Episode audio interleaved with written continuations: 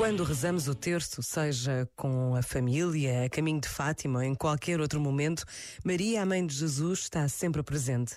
A jovem de Nazaré, que foi a mãe de Jesus e a mãe sofredora aos pés da cruz do seu filho, é hoje lembrada como Nossa Senhora do Rosário. Neste dia, podemos pedir-lhe pelos nossos filhos, pelas nossas famílias, pela paz na terra. Pensa nisto e boa noite. Este momento está disponível em podcast no site e na app.